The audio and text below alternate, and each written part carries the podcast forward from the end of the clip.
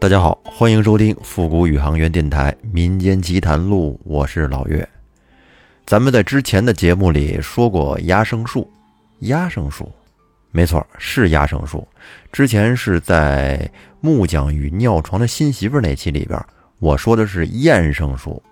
这不嘛，下面有好多听众朋友给我留言说你说的不对，那不念厌，那念压压生树。好吧，听你们的，咱们从现在开始。读压生树，那什么是压生树呢？我在这儿再解释一下，就是木工在盖房的时候，在房梁或者是墙缝中做一些手脚，比如说用纸人、符咒或者其他的镇物放到相应的位置，以达到趋吉避凶，或者是达到一些诅咒的效果。那么在这期节目里。咱们接着说一个和压生树有关的故事。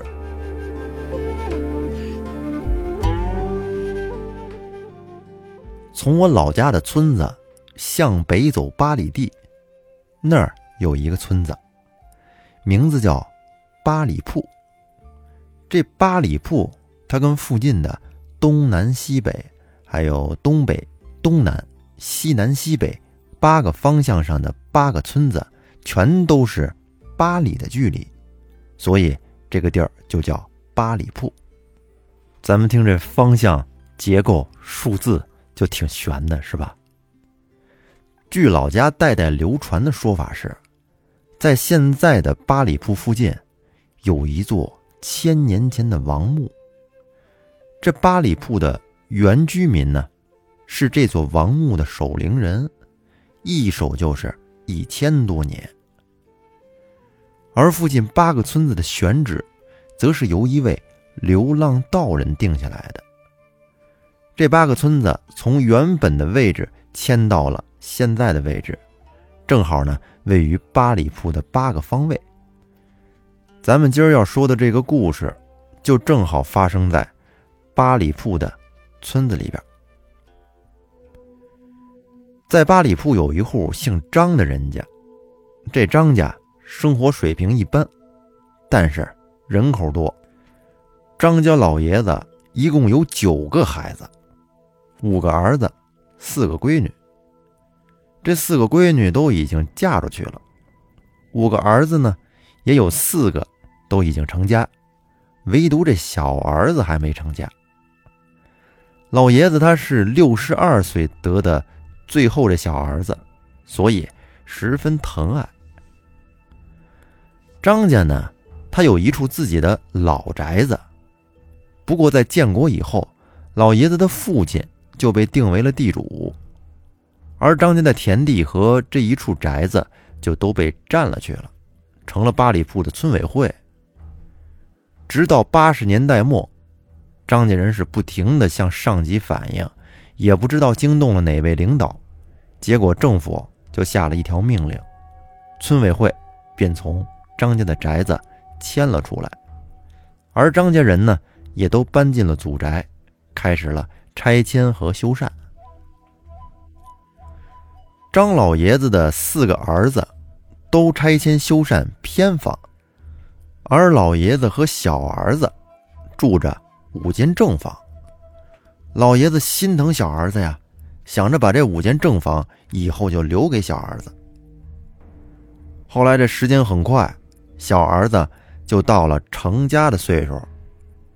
老爷子大手一挥，全家人共同拆迁修缮这五间正房。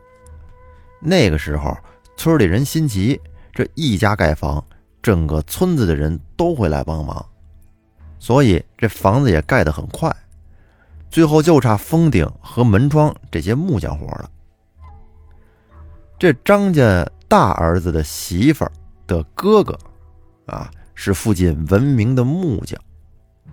老爷子便让掌门媳妇请自己的大哥过来，将剩余的工程给处理了。也就几天功夫吧，这大儿媳妇的大哥王木匠就从隔壁县里赶了过来。选了一个良辰吉日，大清早天还没亮，点了一挂鞭炮，定了栋梁，开始做这五间房的木匠活。反正白天呀，都能听到王木匠在锯门窗的声音；晚上呢，也能听到钉子敲打的声音。这前前后后一共是用了一个月的时间，总算是将这五间房的木匠活全给干完了。然后他在张家休息了一天，就又赶到外县去接别人家的活了。新房盖好了，张老爷子和小儿子便高高兴兴的搬进了那新的正房，这就准备给小儿子找个姑娘相亲。啊，早点在新房里把他们的喜事儿给办了。但是好景不长，张老爷子搬进这新房第三天，就得了哮喘。这要不是小儿子发现的及时，弄不好一口气就得背过去。张家人立刻是乱成了一团，从县里边请了一位大夫。这大夫连续给老爷子吊了三天的青霉素，老爷子才缓过来。就在全家人都松了一口气的时候，张家老三又出事儿了。这张家老三陪了老爷子三个晚上，在第四天早上的时候，一下子就摔倒在地上，没起来，躺在床上也睁不开眼，身上跟那儿直哆嗦，嘴里边一直喊冷。这在医院，大夫检查了一下，也说不出什么毛病，就只当做是严重的感冒来处理，也是每天一瓶青霉素。这张家老三晕倒了还没两天，张家老二在张老爷子身边陪床的第二个晚上，也同样晕倒在了地上。这还是半夜，张家二媳妇发现的。和张老三是同样的症状，睁不开眼，浑身直打哆嗦。然后这村里边的人便都知道了张家的情况，都传着张家起了瘟疫，吓得一个村子的人见了张家的人就躲。而张家人呢，则更是害怕呀，生怕自己成为下一个中了瘟疫的人，每天是惶恐度日。整个张家现在已经到了快要崩溃的边缘了。这天早上，张家老爷子喊过了小儿子，说：“娃呀，恐怕是咱们张家迁修这五间正房动了太岁，天要灭咱们张家满门呐！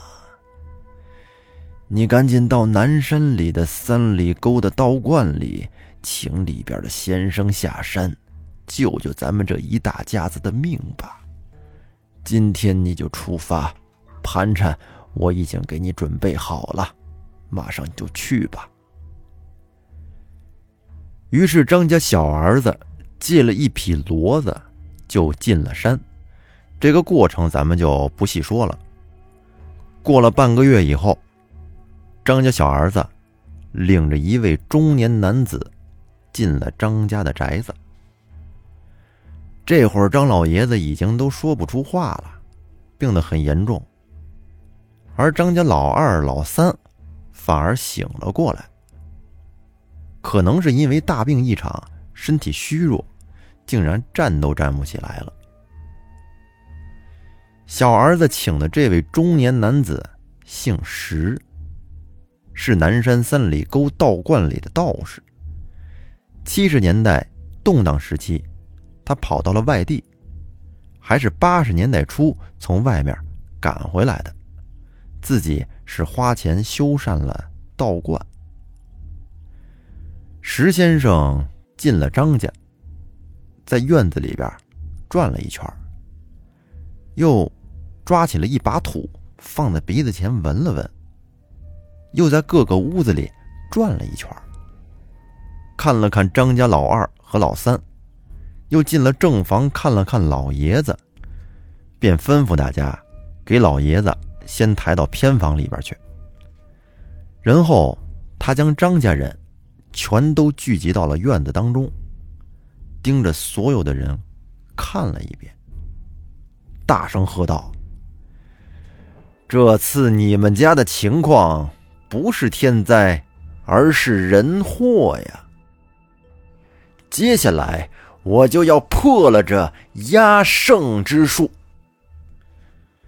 紧接着，石先生捡起了一根小树枝，在院子的四个角画了四个巴掌大的圈然后吩咐小儿子从这四个圈往下挖，看看下面到底埋了什么东西。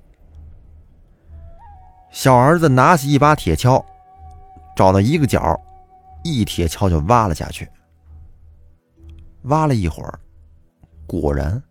从里边挖出来了一截木头，这截木头长一尺，中间有个凹槽，在里边竟然放了一条蜈蚣。小儿子跟那儿拿着这木头正看呢，石先生说：“先别看了，赶紧挖剩下的三个圈。”小儿子按照石先生的吩咐，把其他三个圈的位置。也都挖了下去，结果发现，在那三个圈下面，也同样的埋了一截木头。这会儿石先生说：“现在已经破了一局，剩下的在正房里边，大家跟我来，一块做个见证。”于是大家就跟着石先生一块走进了最东边的那间正房。这会儿，石先生吩咐道：“去搬一副梯子过来，这问题就出在这栋梁上边。”一会儿，小儿子搬进来了一副梯子，架在了墙上，然后等着先生下一步吩咐。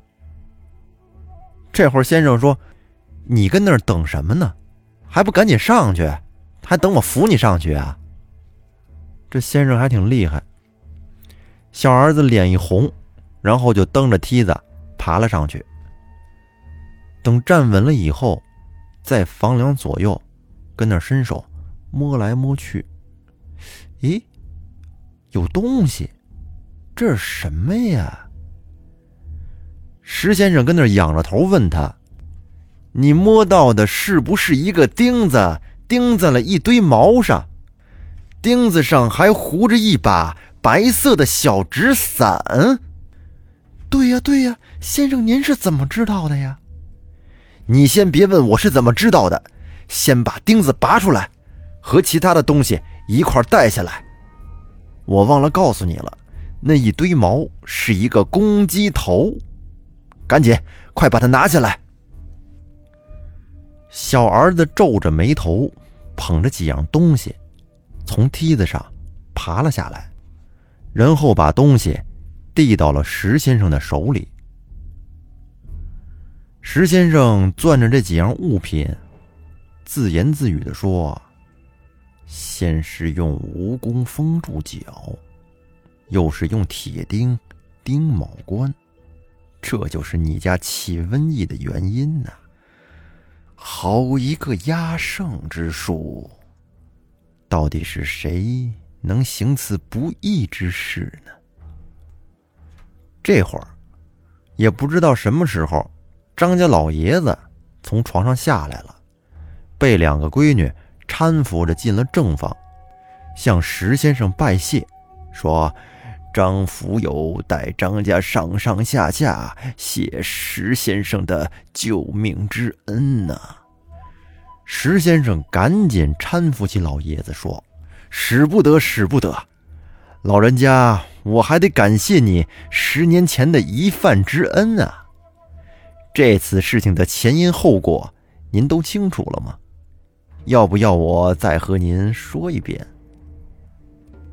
石先生，不要说了，事情的前因后果我都清楚，不要再追究了。我已心满意足，早就知道你重修道观的消息。一直想去给你带个信儿，但是人老了，动不了了。大家也不知道那天张老爷子和石先生说的是什么意思，只知道啊，石先生在张家是住了一段时间，还给张家选了一块地方，迁了祖坟。从那以后呢，张家人的日子是越过越好，而张家的孙子辈的人出了好几位大学生，还有一个出国留了学。同时，石先生走后的第二天，张家大儿子一家便从宅子里边搬了出来。而张老爷子临终之时，还是将五间正房以及大儿子的两间偏房留给了小儿子。这就是道术生于人心，顺于人心，天行有常，一浊一饮，皆有因果。那故事说到这儿就结束了。反正做人还是厚道点吧。不求做多么轰轰烈烈的事儿，但求问心无愧就可以了。那在这期最后呢，咱们开启一个新的互动环节，因为每天收到听众的评论还有留言非常多，我从中呢集中挑选了一些放在这儿给大家说说。听众妮妮子在中国 UFO 悬案之一黄岩丘的那期下面留言说。古代妖狐之类的也喜欢，就是现代的感觉发生在身边的这种故事就不敢听，害怕。希望主播可以多讲讲除了现代之外的灵异事件，一直追。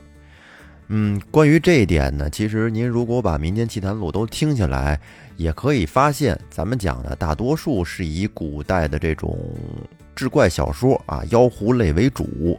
现代的灵异题材呢比较少，时不时的会蹦出几个来。这个大多也是听众投稿的一些亲身经历，您可以挑着有选择性的听。听众秀水在杏花那期下面留言说：“主播的声音太好听了，是吗？好听的就多听听。”听众陆小娜在第一期纸人期下面说：“开场做的不好，不适合晚上听。”啊，他这是说的咱们这个片头。民间奇谈录，推探人家的另一面。本身嘛，节目不害怕，也就是靠片头能吓唬吓唬人。可能是之前做传统广播节目习惯了，因为传统的广播每个节目前面必须有一个片头来展现你这个节目的基调。但是在后面的节目中呢，这个片头会用到的越来越少，您可以放心听。听友不羁的风 A P。也是在纸人机下面留言说有没有睡不着听这个的？有没有？有的话可以举举手。我觉得这些故事应该是不怎么影响睡眠吧，本身也不是说太害怕，能让人吓得都睡不着觉，是不是？而且我这节奏也比较慢，应该是比较容易哄睡的。下一个听友猫儿 LP 在四命沉渊里边留言说，听得我不想做饭了，一定要听完。嗨，因为这几个故事它是有连续性的嘛，一共有五期，一次性想听完没毛病。下一个听友爱听故事的猫哥，在过阴人那期下面留言说：“我爷爷也算是过阴人吧，曾经为别人下去讨过阳寿哦。说了你们也不信，但是我们家人都是亲身体会。我爷爷今年八十四了，大千世界无奇不有的。”反正这种事儿吧，有过亲身经历的人还是少，要不好多人不信呢。下一位朋友煞天龙在听友经历再次出现的女孩下面留言说：“我老家也有一个类似的事情，女的都已经是谈婚论嫁了，最后因为母亲的责骂喝农药死了，在他家楼顶喝的。哎呦，真可惜。他母亲责骂他是因为我哥哥，后面一些年间。”还上了他几个堂姐的身，你看看多可怕！这种事儿在民间还真不少。行了，那咱们今天就先说这么多，希望您各位多留言、多互动。本节目由喜马拉雅独家播出，感谢您的收听，咱们下期再见。